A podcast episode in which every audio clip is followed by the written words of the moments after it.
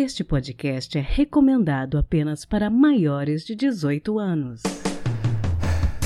Sexo Explícito o podcast para você gozar a vida.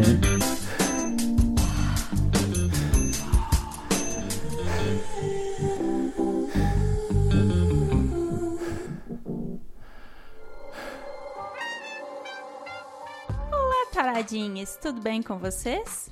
Aqui é Priscila Armani e este é o Sexo Explícito, podcast que traz discussões sobre diversos assuntos da sexualidade, desvendando mitos e quebrando tabus. Hoje é dia 28 de junho, dia do orgulho LGBT, e eu quis aproveitar a data para trazer para vocês uma introdução a outras orientações sexuais que acabam sendo esquecidas e que não são faladas por não estarem nessa sigla e por nem sempre terem as suas cores como parte desse arco-íris que felizmente de uns anos para cá está tendo cada vez mais visibilidade e respeito.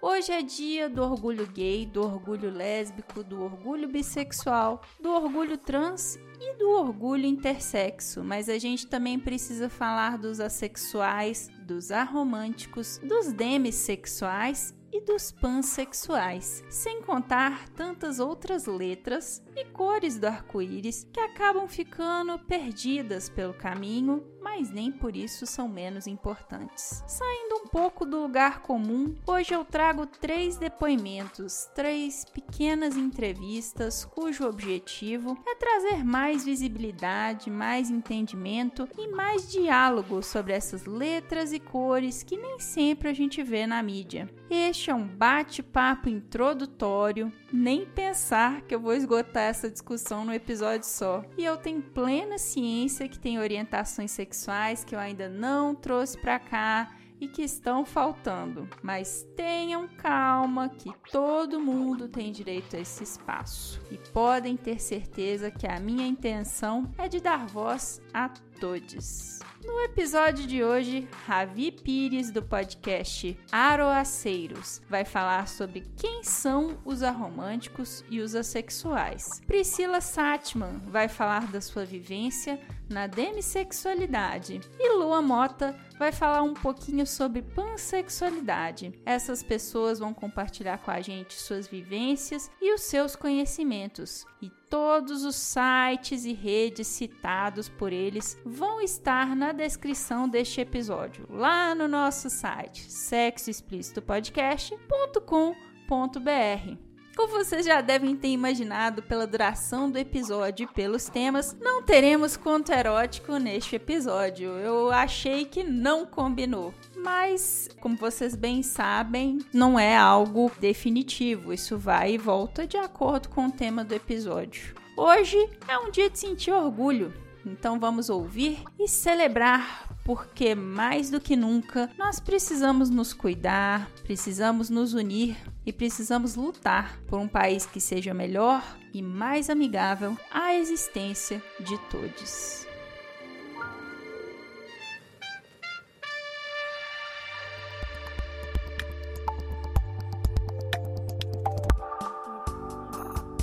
Oi, Ravi, tudo bem? Conta pra gente quem é você e o que que você faz. Oi, Priscila, tudo bem? Sim. Bom, meu nome é Ravi, eu tenho 21 anos de idade. Atualmente eu sou estudante de letras, também faço alguns cursos de idiomas e eu sou um dos responsáveis pelo projeto Aruaceiros, que é um projeto voltado para a sexualidade e a romanticidade. Esse projeto está presente em várias plataformas, né, redes sociais e a gente também tem um podcast, além de um site e outros projetos à parte. Nosso objetivo mesmo é passar informações sobre a sexualidade e a romanticidade, né, essas duas identidades, e também criar um espaço seguro e confortável para que as pessoas possam expressar as próprias identidades. Nossa, isso é muito bacana. Bom, queria te perguntar, queria que você contasse pra gente o que que é ser uma pessoa assexual. Bom, A sexualidade é basicamente uma identidade em que a pessoa ela sente nenhuma ou muito pouca atração sexual. Essa identidade existe há muitos, muitos, muitos anos. A gente vai encontrar alguns textos que vão descrever essas experiências, mas ela só foi receber um nome mesmo no século passado, que a gente tem algum tipo de provas escritas, digamos assim. E a nossa comunidade ela começou a se organizar da forma que ela é organizada hoje, no início dos anos 2000, final dos anos 90, né?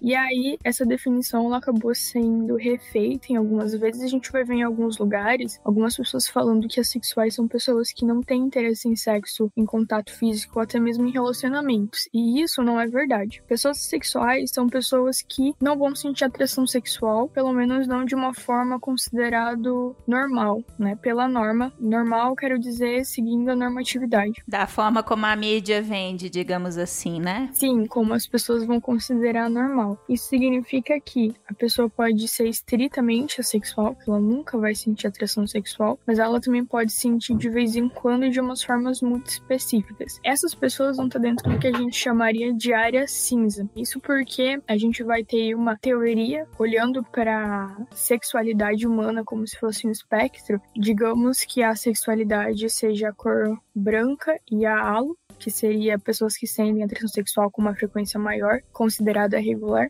seria a cor preta. A área cinza é, é a mescla entre essas duas partes, ela não é nenhuma com estritamente nem a outra. E essas pessoas da área cinza, elas vão ser abraçadas pela comunidade sexual. Aqui no Brasil e em muitos países latino-americanos, a gente vai chamar de assexual as pessoas que estão nessa parte branca e na área cinza também. Mas se você for ler textos que vêm dos Estados Unidos, da Inglaterra ou de outros países europeus, por exemplo, até mesmo latino-americanos, eles vão chamar de assexual apenas a pessoa que nunca sente atração sexual. E vão chamar os outros de ace, que seria tipo a nossa forma de falar sexual cotidianamente, outros eles vão chamar de ace-spec, alguém que está dentro do espectro sexual. Isso vai variar muito conforme o país. Isso a gente está falando do Ocidente, porque a visão do Oriente, né, de outros países asiáticos, por exemplo, do que é a sexualidade é um pouquinho diferente, mas eu não consigo explicar muito bem sobre também. Tudo bem. E o que que é ser uma pessoa aromântica? Ser uma pessoa romântica é uma coisa que pode ser explicada comparando com a sexualidade, mas uma coisa não necessariamente tem a ver com a outra. A sexualidade foi classificada, digamos assim, foi organizada enquanto comunidade há uns 20 anos por aí, enquanto a romanticidade ela recebeu uma nomenclatura nos anos 2010 dentro de comunidades sexuais. Isso porque algumas pessoas assexuais começaram a perceber que elas não sentiam atração romântica também. Como assim? Algumas pessoas podem sentir as atrações, todas elas, de uma única forma, para ela, não existe uma diferença entre o que é questão romântica, sexual, física, estética, platônica, enfim, é tudo uma grande coisa. Mas para muitas outras pessoas, não só sexuais e românticos, para muitas outras pessoas isso é separado que a gente poderia chamar de. Aí eu não lembro o nome certinho, mas é como se fosse teoria das atrações separadas. E aí a orientação romântica seria quando você se sente atraído por alguém e por causa disso você sente desejo romântico. Cada pessoa sente desejo romântico da sua própria forma, não tem como eu colocar isso em palavras. Basicamente, pessoas aromânticas não sentem essa atração, elas vão sentir de maneiras muito específicas. Da mesma forma que a gente vai classificar pessoas assexuais. O negócio é que nem toda pessoa sexual é romântica e nem toda pessoa romântica sexual. Entendi. Então podem ser coisas separadas, né? Isso. Existem pessoas que sentem atração sexual de forma regular, com alta frequência, e são românticas, assim como tem pessoas que são assexuais, né? Mas elas têm atração romântica regularmente. E o movimento Aroácia é dessas pessoas que se identificam como assexuais e aromânticas, não é isso? Isso. Só que a nossa comunidade, algumas páginas, né, alguns ativistas vão falar pelas suas comunidades comunidades, mas elas são duas comunidades separadas. Elas acabam tendo muitas coisas em comum, mas não necessariamente elas estão sempre juntas, né? A gente fala o movimento Aroace, ele é uma mistura dos movimentos assexual e aromântico. Mas isso também depende de como o ativismo local funciona, de como o país vai se organizar nessa parte, porque é uma coisa bem cultural de cada lugar. Você se identifica como Aroace? Sim. Como que você descobriu que você era Aroace? Então, sobre ser sexual, as duas coisas meio que eu sempre tinha uma noção de que eu era um pouquinho diferente, né? Conforme a gente vai crescendo, as outras crianças têm, acham outras crianças bonitinhas, elas vão querer ter interesse em perder o primeiro beijo, elas vão querer começar a ter mais contato físico, a gente entra na pré-adolescência, quer ficar e tal, e eu não, não experienciei essas coisas, né? E aos 15 anos de idade, eu tinha um grupo de amigos que a gente se chamava de ameba, porque nenhum de nós tinha interesse em ter qualquer tipo de relacionamento com ninguém, de forma alguma, nem só beijar nem nada do tipo, sabe? Eu olhava para as pessoas e para mim não havia muita diferença, assim, eu não conseguia achar nada que me atraísse de alguma forma. E, então, a gente passou a se chamar também de assexuado, e um determinado dia uma pessoa veio e me corrigiu, ela falou assim, assexuado não é um termo legal para você chamar uma pessoa, né? Assexuado vem de reprodução assexuada. É o que existe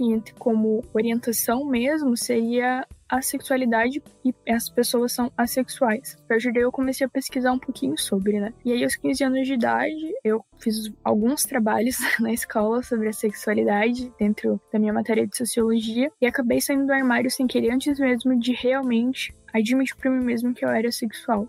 Foi uma descoberta bem tranquila, né? Eu comecei a me ver muito dentro daquilo, finalmente eu tinha uma palavra para me descrever e era a maneira como eu me sentia mais confortável mesmo, porque eu sempre achava meio estranho quando as pessoas falavam assim sobre atração sexual para mim, isso era, para mim isso era um mito, né? Eu achava que era tudo mentira. E aí eu acabei entrando em um relacionamento romântico quando eu tinha 16. Eu já tinha dúvidas sobre eu ser aro ou não, mas eu acabei deixando elas lá no fundinho, sabe? Porque eu acreditava que se assim não ia me trazer felicidade, né? Que eu ia ser sozinho para sempre. E aí dentro desse relacionamento eu acabei percebendo que eu era romântico também, né? É, eu sou sexual estrito, acho que eu não cheguei a mencionar, então eu nunca sinto atração sexual. Portanto, isso é uma coisa que não tá presente na minha vida, mas eu estou na área cinza da romanticidade. E eu sou bem peculiar contra essa parte, né? Cada pessoa é peculiar da sua forma, mas eu acabo entrando nesse espectro romântico. E aí eu acabei sofrendo um pouco ao descobrir, até porque eu associava muito o amor romântico às coisas boas, à realização pessoal e tal. Até porque é o que a gente vê na mídia, é o que as outras pessoas passam pra gente, né? É o que a gente chamaria de amatonormatividade. E esse processo demorou um pouco, eu só fui aceitar mesmo que eu era ário quando eu tinha 17 anos. Interessante. Pelo que você diz, então, ter ciência que você é aroace trouxe mudanças para sua vida e na forma como você se relaciona com as pessoas, né? Sim, foi. Eu acredito que de forma muito positiva, porque quando você começa a se conhecer mais, a trazer essas nomenclaturas para si mesmo, você também começa a ter com mais facilidade impor, não impor, mas a perceber os seus próprios limites. Claro que é um grande processo, né? Mas me percebendo como assexual cedo, definitivamente foi muito bom para que eu não entrasse em situações sexuais que eu ficaria desconfortável no futuro, porque eu já tinha uma grande noção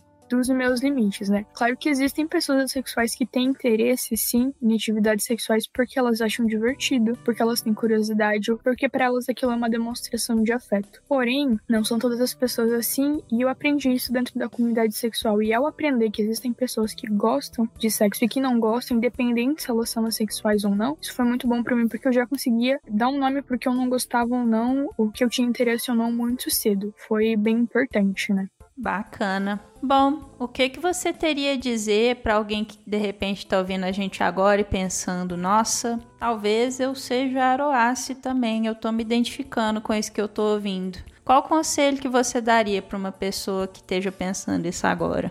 Cada pessoa vai ter a confirmação se ela é de uma identidade, se ela pertence a uma comunidade ou não, da sua própria forma. Mas eu sempre digo que é muito importante você pesquisar sobre, você conversar sobre isso com pessoas que sejam dessa identidade, entrar em contato, nem que seja só seguindo no Twitter, acompanhando alguém no YouTube, seguindo alguém em alguma rede social e começar a entrar em maior contato com essa comunidade por leitura, ouvindo alguma coisa, conversando com alguém realmente pesquisar a fundo, né? Óbvio que para quem sabe inglês é muito, muito, muito mais acessível para quem não vai conhecer. E aí, não tenha medo de adotar um rótulo e depois mudar ele. Isso não tem problema algum. Você tem que procurar algo que faça você se sentir confortável. E uma coisa muito importante mesmo que eu sempre tento passar para todo mundo é que você não tem como apressar esse processo, você não tem como se forçar a se entender mais rápido. Cada um tem o seu tempo. O que você precisa fazer é ter paciência e pesquisando sobre, conversando consigo mesmo para tentar identificar as suas características e onde você se sentiria melhor, onde você pertence mesmo. Bom, e onde que as pessoas podem saber mais ou pesquisar mais a respeito?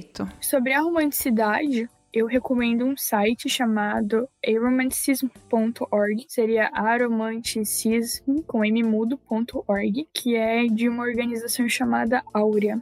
Essa organização é internacional e ela é voltada à romanticidade, então ela tem vários artigos. Algumas coisas estão em português, inclusive, estão sendo traduzidas, mas tem em inglês, em espanhol e outros idiomas. Também recomendo a Even, que o site é asexuality.org também que esse é o maior grupo ativista sexual que a gente vai encontrar no mundo, mas eles são específicos dos Estados Unidos, né? Aí você vai encontrar informação escrita. Para quem entende inglês, eu recomendo o podcast Sounds Fake But Okay, que é um podcast feito por duas mulheres assexuais, se eu não me engano. Uma delas é a Aroace e a outra é demissexual. Elas têm muitos, muitos episódios, elas falam bastante sobre isso. O próprio Aroceiros tem bastante conteúdo escrito, a gente também tem um podcast, mas ele ainda está sendo desenvolvido. Existe um podcast chamado A Ok, é um podcast que vai estar disponível no Spotify e em outras plataformas também que fala sobre a sexualidade. Aí no YouTube a gente vai ter uma pessoa chamada Cup,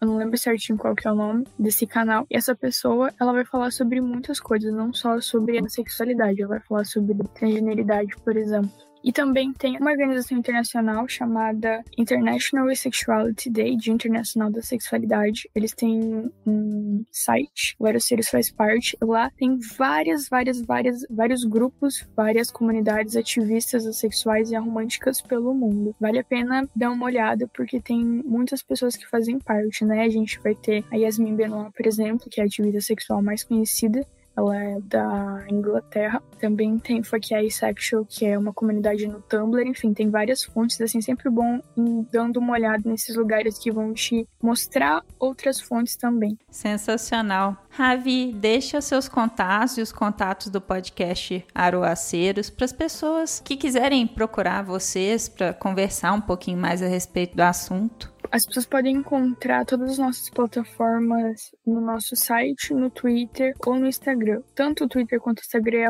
aroaceiros e o site aroaceiros.com. Aí lá a gente vai ter. Independente da plataforma que nós estivermos, o nome é sempre Aroaceiros. O nosso podcast está disponível em várias plataformas diferentes, incluindo o Apple Podcast, Google Podcast, o Spotify, entre outras. E a gente também vai começar a colocar no YouTube e vai colocar na Deezer também. Sensacional, Ravi. Muito obrigado por ter conversado comigo. Eu espero que quem está escutando, se tiver dúvidas, quero aproveitar para esclarecer que esse não vai ser o único episódio que eu vou fazer sobre esse tema. Eu estava escutando hoje o podcast de vocês, achei muito interessante, gostei bastante. Eu pretendo fazer mais episódios no futuro e aí de repente você volta para conversar mais com a gente, beleza? Sim, eu adoraria voltar, inclusive. Muito obrigado pelo convite.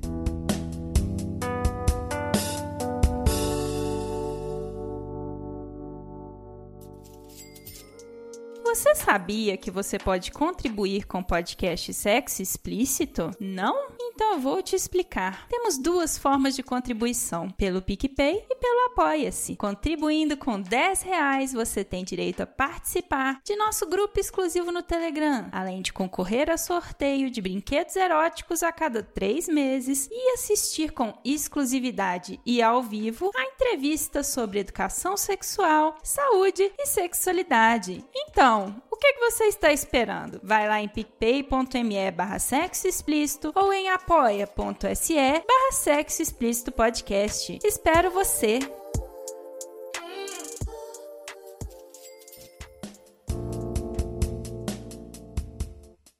Bom, Priscila, queria que você começasse falando quem é você e o que que você faz. Meu nome é Priscila, sou uma pessoa com deficiência física, sou ativista pelos direitos das pessoas com deficiência, sou escritora, produtora de conteúdo, podcaster, tenho um blog que é o Bugiganga Literária e faço parte de, dos podcasts Boteco dos Versados e o Central PCD. Também faço algumas coisas no Twitter é basicamente isso que eu sou e o que eu faço. Bacana. Bom, para você, o que que é a demissexualidade? Eu acho interessante porque o conceito geral da demissexualidade é a pessoa que para ter atração sexual ou romântica, que são no caso os demiromânticos, ela precisa ter um vínculo emocional ou intelectual com outra pessoa. Eu gosto dessa definição que é definição geral, né? Mas ao mesmo tempo eu acho muito interessante, porque eu digo que uma pessoa, um ser humano, ele é formado por algumas questões, que é a identidade de gênero, que quando a pessoa, ela entende-se ou como cisgênero ou transgênero, a orientação sexual dela, no caso eu sou bissexual, e como ela se atrai, que no caso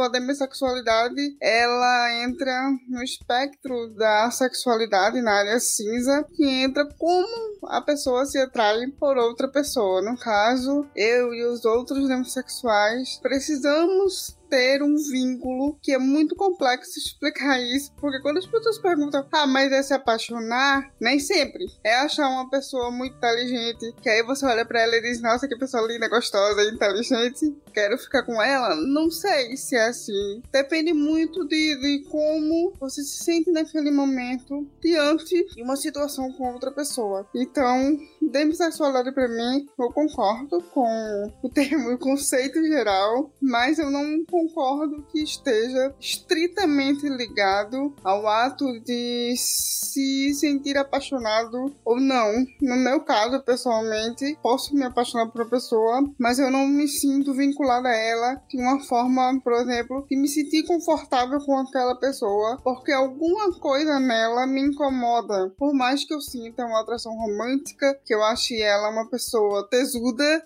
ou que eu fique encantada com ela, mas algo não vai me levar a realmente querer me vincular àquela pessoa. Muito embora existem pessoas que eu não sinta atração romântica por ela, mas eu sinta algum tipo de desejo sexual por aquela pessoa. E nesse sentido eu me sinta aberta a me relacionar com essa pessoa. E a, o vínculo, ele não é uma coisa que se estabelece do dia para noite. Às vezes é rápido e às vezes demora mais, como eu falei, a questão de levar em conta a situação em que eu estou inserida. É, química não necessariamente tem relação com se apaixonar ou não, né? Sim. E quando foi que você se descobriu demissexual, Priscila? É muito engraçado porque quando eu ouvir o termo pela primeira vez, eu devia ter uns 24 anos, né? Hoje eu tenho 29, eu devia ter uns 24 anos. Eu achei interessante e eu disse, olha, isso aqui é interessante mas eu não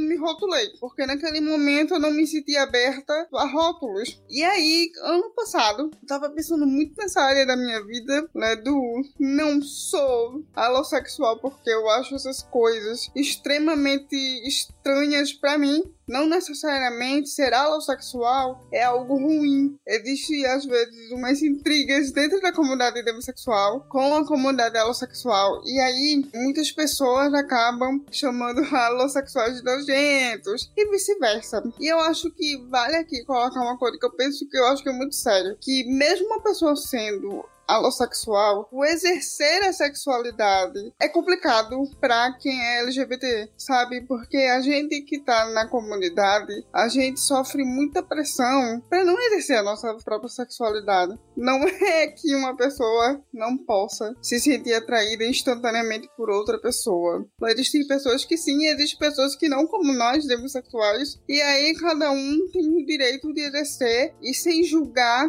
a sexualidade do outro, a forma como o outro exerce essa sexualidade, porque a única forma que você julga a sexualidade de alguém ou como ela exerce é a sua. Você se julga, você pensa em como você vai exercer isso. E aí, nesse sentido, eu comecei a pensar um pouco sobre quais eram as coisas que dentro do sexo, como conceito e como prática, me atraía o que eu gostava, como eu gostava, qual era a forma que eu queria exercer isso. E eu percebi que eu preciso de um vínculo de conforto, de me sentir bem, de me sentir aberta para aquela pessoa, né? Como eu falei, que não vai ser uma coisa totalmente instantânea, mas que eu posso me sentir atraída e querer conhecer mais quem é aquela pessoa, como é que a gente pode interagir. Foi mais ou menos assim que eu me entendi. Então, no ano passado, em 2020, eu senti aberta e disse sim, eu sou demissexual.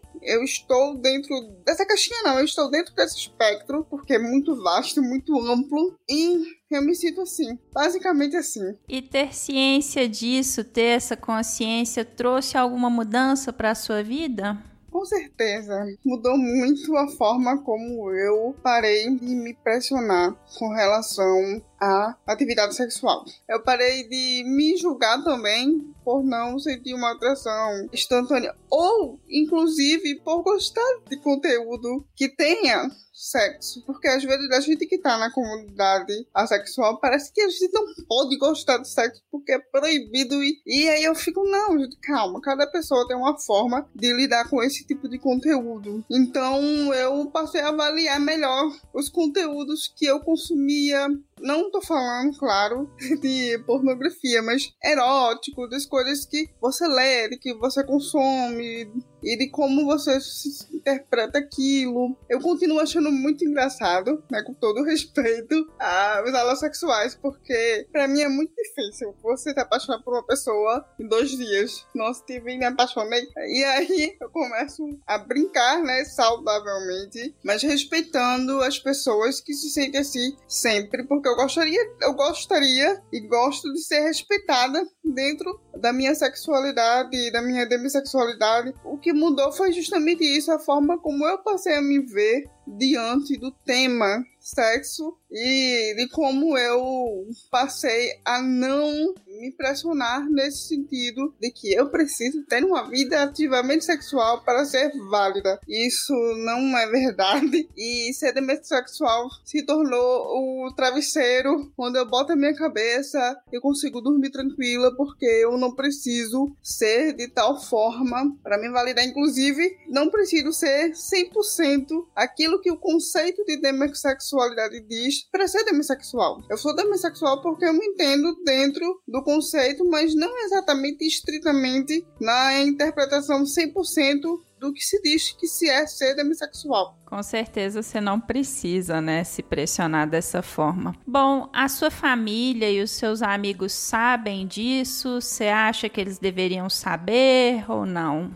Eu acho engraçado porque eu sempre tratei essas questões com muita naturalidade. Então não é algo que eu viva falando, mas quando se toca no assunto, eu falo bem mais da minha bissexualidade do que da minha demissexualidade. Mas nessa questão, eu não acho que você precise andar com uma placa dizendo, olha, eu sou demissexual, ou eu sou bissexual, ou enfim, qualquer letrinha que você seja. Mas quando se toca no assunto, eu falo. Meus amigos sabem, a maioria, né, dos meus amigos sabem, minha família, alguns familiares sabem, então é, não é um assunto que eu traga à tona, mas ao mesmo tempo não é um assunto que eu esconda, sabe? Não é algo que eu diga, não vou falar porque, né, não, eu não estou preocupada em ser julgada, até porque uma vez que eu saí do armário, eu sabia das consequências de sair do armário. Não é um assunto que eu toco porque eu acho que não é da conta de ninguém da minha família, né?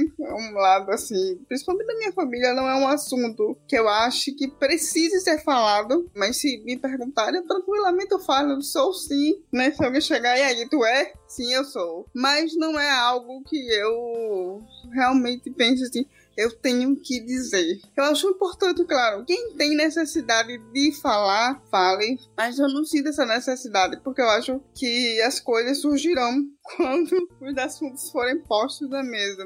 Interessante. E quais são, na sua opinião, as melhores fontes de informação sobre a demissexualidade? Isso é bem difícil para mim, porque como eu descobri o termo anos atrás, não me importei de pesquisar, como só no ano passado eu fui entender, e foi um ano passado assim, muito recentemente, eu também ainda tô me entendendo como procurar mais do assunto. Não é uma coisa assim, e principalmente toda essa bagunça que tá com o Covid com isso tudo são assuntos que eu acabo colocando em segundo plano. Mas eu acho que o Twitter, apesar de ser uma comunidade tóxica às vezes, né? Que dá vontade de apertar o pescocinho de cada um. Bom senso, minha gente. Mas acho que o Twitter é uma boa fonte de troca, de conversa. Eu conheci muitos demissexuais muitos assexuais e bater papo com essa galera é legal porque você troca uma coisa, a galera lá, e você conversa, e você descobre que tem pessoas como você. Principalmente eu que sou de uma geração em que sexualidade, né? Anos 2000, saindo dos anos 90, anos 2000, a sexualidade assim, essa sexualidade, demissexualidade, ela não era um assunto vigente. Eu sou da época que ainda não se falava dos bissexuais. É só gays, lésbicas e simpatizantes, o GLS. E aí eu não, nunca tive esse assunto tão vigente. Eu acho o máximo que hoje esses assuntos estejam em voga. Então tem perfis no Instagram, tem perfis no Twitter. Eu não vou saber dizer agora, para não errar, eu prefiro manter o meu silêncio, mas são pessoas com quem eu converso bem mais novas do que eu, o que me deixa muito feliz, porque eu acredito que por mais que ainda, infelizmente, não se tenha tanta visibilidade para demissexualidade nos debates, ainda existe o debate. Ainda está sendo trabalhado, está sendo falado, está sendo dito por esses jovens que hoje estão dizendo: olha, a gente existe e a gente não vai deixar você me apagar, nem vou deixar você me calar, porque a gente precisa conversar sobre esses assuntos que são extremamente importantes. Ver isso acontecendo ao vivo é muito legal, porque você vê como as pessoas começam a debater. Nem sempre é uma conversa tranquila, existem muitas coisas que a comunidade precisa se fortalecer, que precisa entender, que precisa esquecer para poder seguir em frente, mas ao mesmo tempo são debates super válidos sobre como você se sente. Ouvir um adolescente de 15 anos ter tanta certeza sobre o que ele quer. Parece, ah, mas porque jovem não sabe o que quer. Eu lembro de mim quando era, eu tinha 15 anos e eu sabia que eu não era heterossexual. Eu sabia que me atraía de forma diferente. Eu só não sabia dar os nomes, porque esses nomes não chegavam em mim naquela época. E ver isso e ver que eles têm essa oportunidade me deixa muito feliz sabe? Então, as fontes, eu não posso dar as fontes porque isso também é algo novo para mim. Mas eu acho que as comunidades na internet, se você procurar, se você buscar, você vai encontrar pessoas que pensam de forma semelhante à sua. Então, eu acho que, se eu puder indicar, são essas as fontes, entre aspas. Bom, e suponhamos que tem uma pessoa ouvindo a gente, ouvindo esse bate-papo nosso e pensando: nossa, essas coisas que elas está falando, eu me identifico. Eu acho interessante. Será que eu também sou demissexual? Que conselho que você daria para essa pessoa? Em primeiro lugar, não tenha pressa de se rotular. Não tenha pressa, leve o tempo que você necessitar para sentir-se confortável para se rotular. Nós não precisamos de rótulos para sermos quem somos. A gente sempre foi quem a gente é. O que eu digo é sentiu necessidade de ir, sei lá, se rotular, vá atrás de mais informações, como eu tô fazendo, vá se juntar às comunidades e conversar com mais gente e principalmente sinta-se abraçado, abraçada e abraçada, porque a gente precisa se apoiar e saber que um pode contar com o outro é muito importante. Então é isso, não tenha pressa, não se sinta só e não se sinta esquisito, porque não tem nada de errado com você, sabe? Não tem nada de errado em ser demissexual, não tem nada de errado em não se sentir confortável em transar com a primeira pessoa que se vê. Mesmo que você sinta uma atração muito forte por aquela pessoa, mas se você não sente vontade de ir além, não se sinta pressionado. Não faça isso não se coloque em situações abusivas, né? Em situações onde depois você vai se sentir mal. Preserve sua mente e vá no seu tempo. Conselhos fantásticos. Priscila, deixa os seus contatos, suas redes sociais, para quem quiser continuar esse papo com você depois. Vocês me encontram principalmente no Twitter, no arroba Depristar, que eu acho que vai ser colocado na descrição. E no Instagram, eu não uso tanto, mas eu pretendo voltar. E também tem o mesmo user do Twitter. Sintam-se bem-vindos, sintam-se abertos para me conversar comigo, para bater papo. E basicamente é isso. Tô lá no Twitter, espero vocês. Um abraço a todos os demissexuais que podem estar ouvindo isso e continue na luta pela nossa visibilidade. Obrigada, viu, Priscila, por ter conversado comigo. Fantástico. Como a Priscila disse, nós vamos colocar os contatos dela na descrição desse episódio no nosso site sexoexplicitopodcast.com.br. Bom, e antes da gente continuar esse bate-papo, continuar o episódio, eu gostaria de informar vocês que o podcast Sexo Explícito e a Universo dos Prazeres estão com uma parceria que vai te deixar vendo estrelas. Passa lá em www.universodosprazeres.com.br e confere tudo que tem de bom. Aí, quando você for fechar o seu pedido, digite Taradinhas no cupom de desconto e ganhe 10% de desconto na compra de qualquer produto. É isso mesmo, digite Taradinhas e ganhe 10% de desconto em vibradores, estimuladores clitorianos, velas para massagem e muito, muito mais que você precisa para gozar mais a vida. Aproveite esse desconto para todos os taradinhos. É o universo dos prazeres trazendo um universo de prazer para você.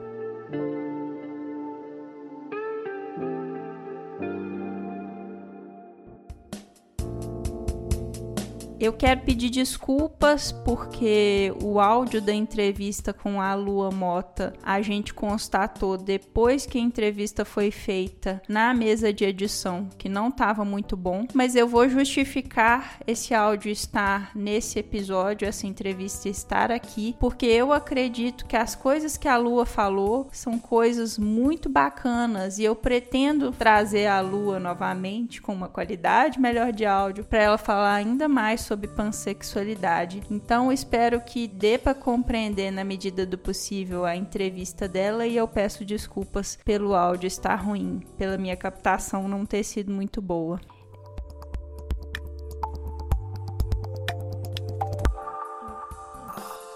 Bom, Lua, conta pra gente quem é você e o que que você faz. Eu sou ilustradora, quadrinista, estou me formando como designer também e a parte disso sou ativista pansexual e demissexual.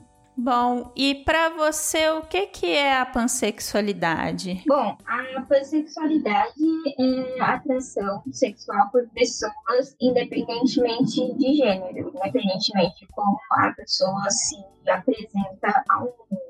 Interessante. E como que você descobriu que você era pansexual? Ai, foi um processo bem lento e demorado.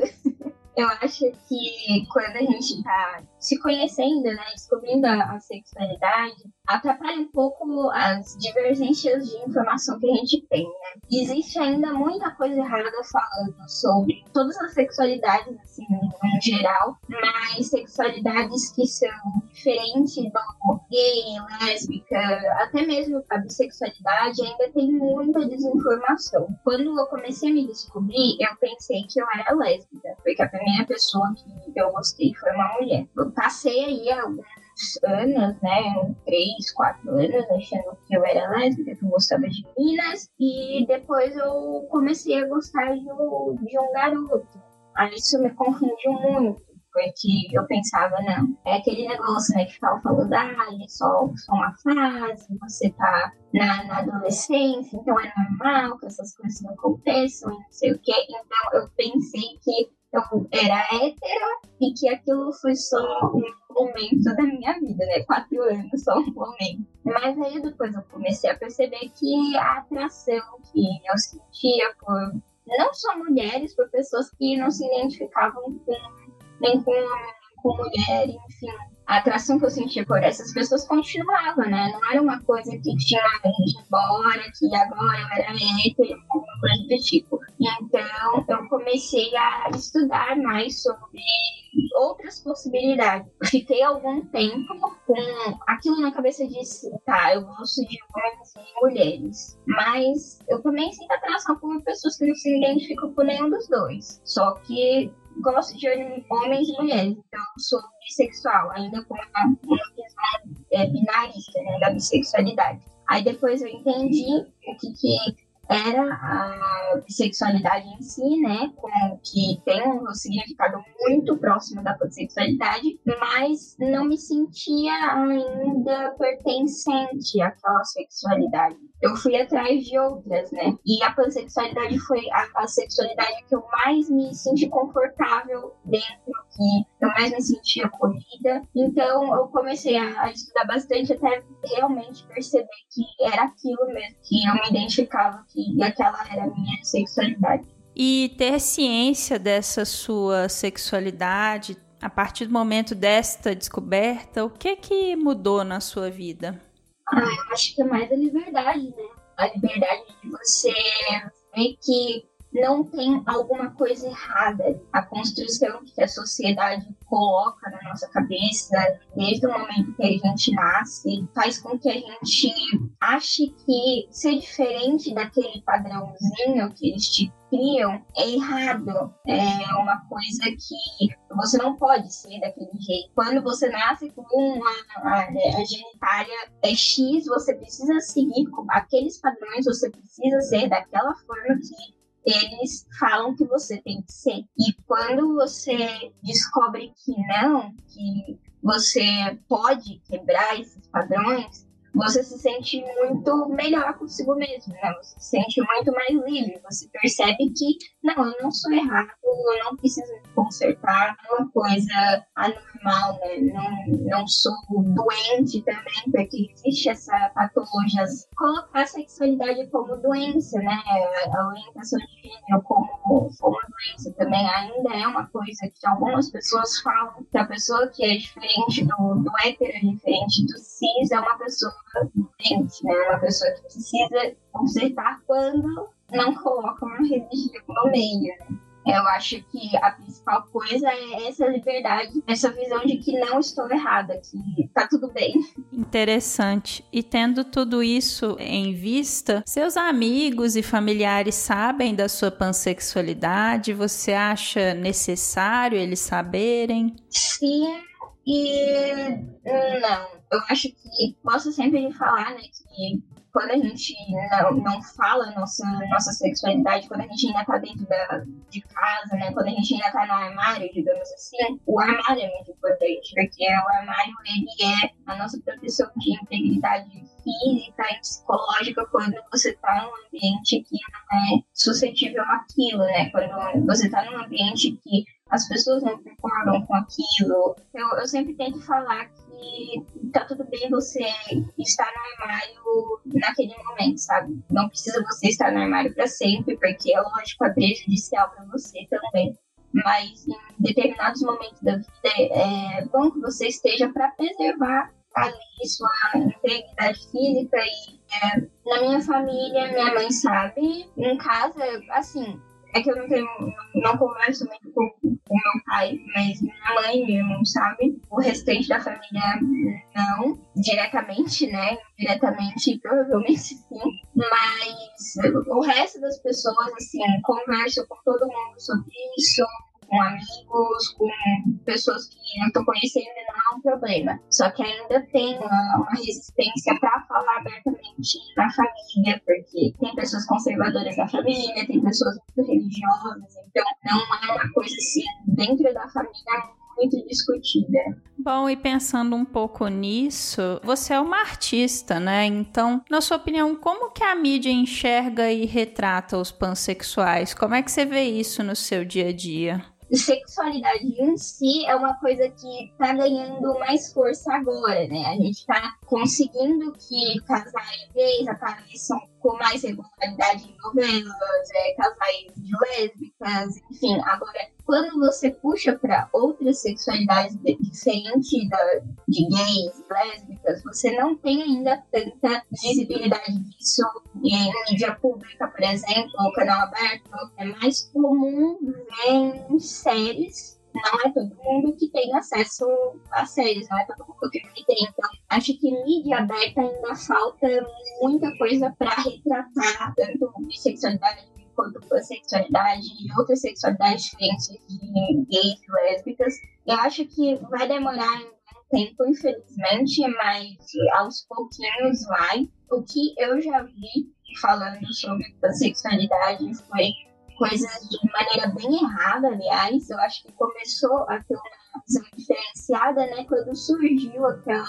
entrevista do Gianni né, falando sobre possível pansexualidade dele. Ele não falou exatamente, né, que era pansexual, mas falou sobre se relacionar com todos, que a palavra pan, todos representava bem o que ele sentia. Então, depois daí, né, isso foi, eu acho agosto do ano passado. Depois daí eu vi algumas reportagens, mas focando assim nele, né? Falando sobre a consensualidade, ser atração por todos os gêneros, né? Mas antes disso não tinha, assim, tanta visibilidade, não. Não vou me recordar se isso foi em TV ou em jornal, em entrevista.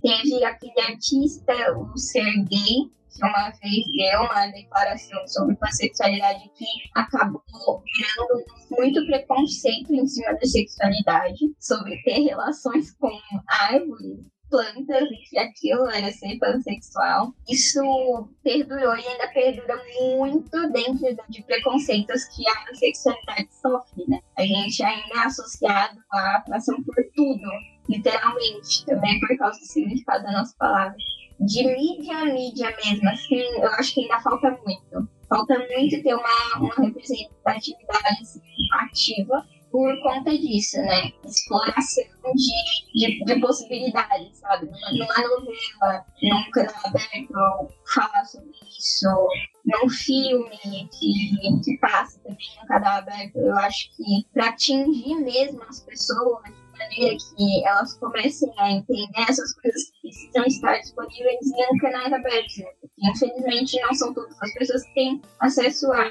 coisas em canais fechados, séries, é, plataformas de streamer. Então, a pansexualidade mesmo, acho que ainda falta muita coisa para ser visível de uma forma saudável, sabe? Para ter uma representação, assim, dentro da mídia, apesar de ter artistas que se identifiquem como fãs. Verdade. Bom, e existe alguma fonte de informação sobre pansexualidade bacana para ser consultada para os ouvintes que tenham interesse? Olha, eu posso indicar assim, tem um site, né, na, plataforma do, do Tumblr, que é uma comunidade de pansexuais que ativa desde 2010. E eles compartilham lá experiências de outras pessoas trans, compartilham documentos escrevendo sobre a pansexualidade e a orientação de gênero também, porque luta com, sobre orientação de gênero é uma coisa muito correlacionada com a pansexualidade pansexualidade. A pansexualidade ela começa muito com esse discurso sobre pessoas diferentes do cisgênero. As duas lutas estão muito correlacionadas, né? Então tem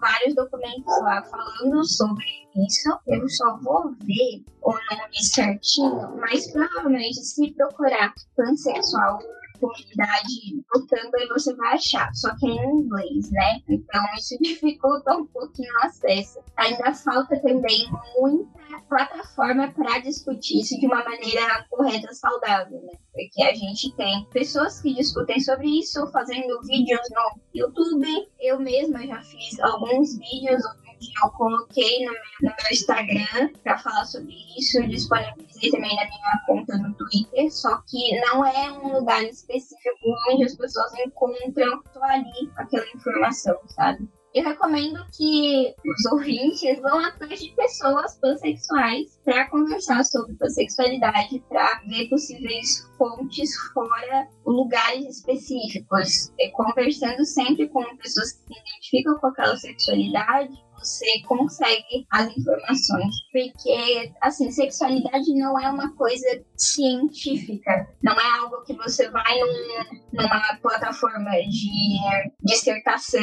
e você vai encontrar lá discutindo cientificamente todas as sexualidades detalhadamente. Que alguém vai fazer um exame, por exemplo, vai detectar que você é daquela sexualidade. Sexualidade é uma coisa além, né? Então, apesar de ter bastante estudos falando sobre as sexualidades, é uma coisa que não está no lugar específico, numa prateleira, por exemplo, que você vai lá e vai pegar todo o conteúdo daquela sexualidade. Interessante. Além desse conselho bacana que você deu para os ouvintes, eu queria também que você falasse um pouquinho com quem talvez esteja ouvindo a gente pensando: nossa, talvez eu seja pansexual também. Quais outros conselhos você daria para alguém que esteja ouvindo a gente pensando assim? Olha, primeiramente é ter uma atenção consigo mesmo mesmo e realmente pensar sobre o que você está sentindo. Acho que esse é a primeira coisa. Tipo, analisar com calma, também não ter pressa, porque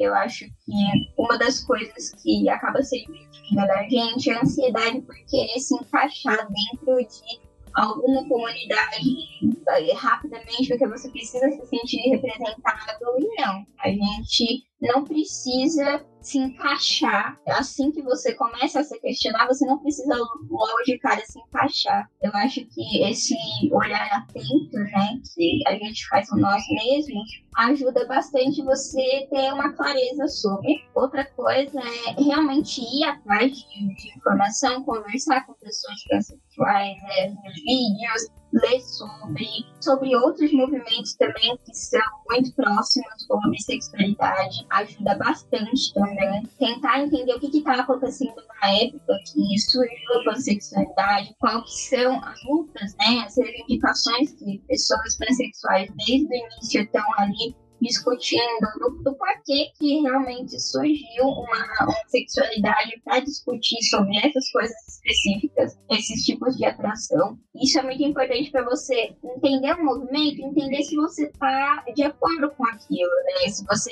apoia aquilo, se aquilo realmente faz parte das suas ideologias, sabe? Depois que você está ciente dessas coisas, você começa a ter uma noção melhor se aquilo realmente te representa. Fantástico. Bom, Lua, deixa seus contatos para quem tiver interesse em conversar contigo e saber mais sobre a pansexualidade, seu YouTube, seu Twitter, seu Instagram. No Twitter eu sou luapan underline. Aí eu coloco os meus os meus vídeos falando sobre sexualidade no Instagram de arte também. Porque como eu sou quadrinista, eu tento passar mais sobre sexualidade sim em geral. Não converso apenas sobre a sexualidade. Tento passar sobre sexualidade em geral e de gênero através de quadrinhos, né? Pra ser um pouco mais fácil, mais divertido de entender também. No Instagram, eu sou Little Goat Comics. Você também consegue me achar com esses links pelo perfil do Twitter do Underline, que tá lá na minha descrição também. Bacana demais. Lembrando aos ouvintes que eu vou colocar na descrição do episódio, lá no site sexoexplicitopodcast.com.br, todos os contatos da Lua e os links para esses sites que ela mencionou. Beleza? Muito obrigada, Lua, por ter conversado com a gente, ter tirado esse tempinho. Eu que agradeço.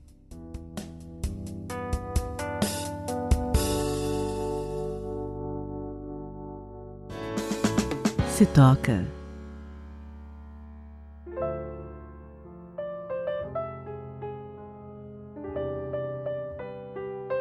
Hoje os nossos convidados brilharam, dando dicas diversas de boas fontes de informação para vocês. Mas eu vou deixar aqui uma pequena dica de uma ouvinte foda, a Laura, que foi a pessoa quem me inspirou a fazer este episódio, tratando de orientações sexuais diversas. A dica é um documentário chamado A Área Cinza, um documentário sobre a sexualidade, que está no YouTube e cujo link está na descrição deste episódio lá no site do podcast. Neste documentário, a jornalista Ana Carolina Planes conversa com Indy, de 22 anos anos, Mariane, de 23 anos, e o Fer, de 26 anos, explicando de uma maneira muito didática e interessante o que é a sexualidade. E eu achei que esse vídeo complementa o que Ravi falou de uma maneira muito rica. Então fica aqui a dica deste pequeno curta documentário chamado A Área Cinza e que está no YouTube. Então fica aqui a dica deste pequeno curta documentário chamado A Área Cinza e que está no YouTube.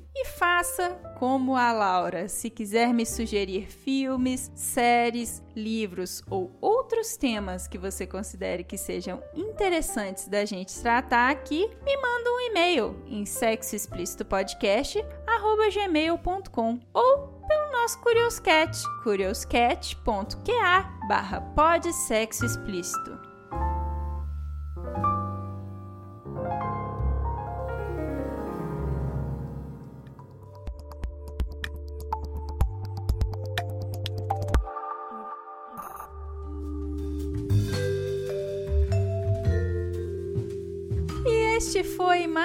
Episódio do podcast Sexo Explícito. Foi bom para você? Com a edição e vinhetas dela mesma, Cafeína, do podcast Papo Delas, eu me despeço. Lembrando que todas as informações sobre esse e os demais episódios estão em sexoexplicitopodcast.com.br. Nosso site é o melhor lugar para você ouvir o nosso podcast. Agradecendo aos meus contribuintes do mês de junho pelo PicPay e pelo Apoia-se. Mariana Foster, Magnum Leno, Sérgio Garcia, Beatriz Fuji, Adriele Oliveira, Tâmara Lolégio, Tabata Lima, Cleide Fernandes, Rogério Oliveira, Guilherme Fioroto, Ryan Carlos, Souza de Lucas, José Victor de Macedo e Edgar Egawa. Obrigada demais por apoiarem Mulheres Podcasters. Estamos no Instagram no arroba Sexo Explícito Podcast e você também pode me ouvir em qualquer agregador de podcast de sua preferência, além de Deezer,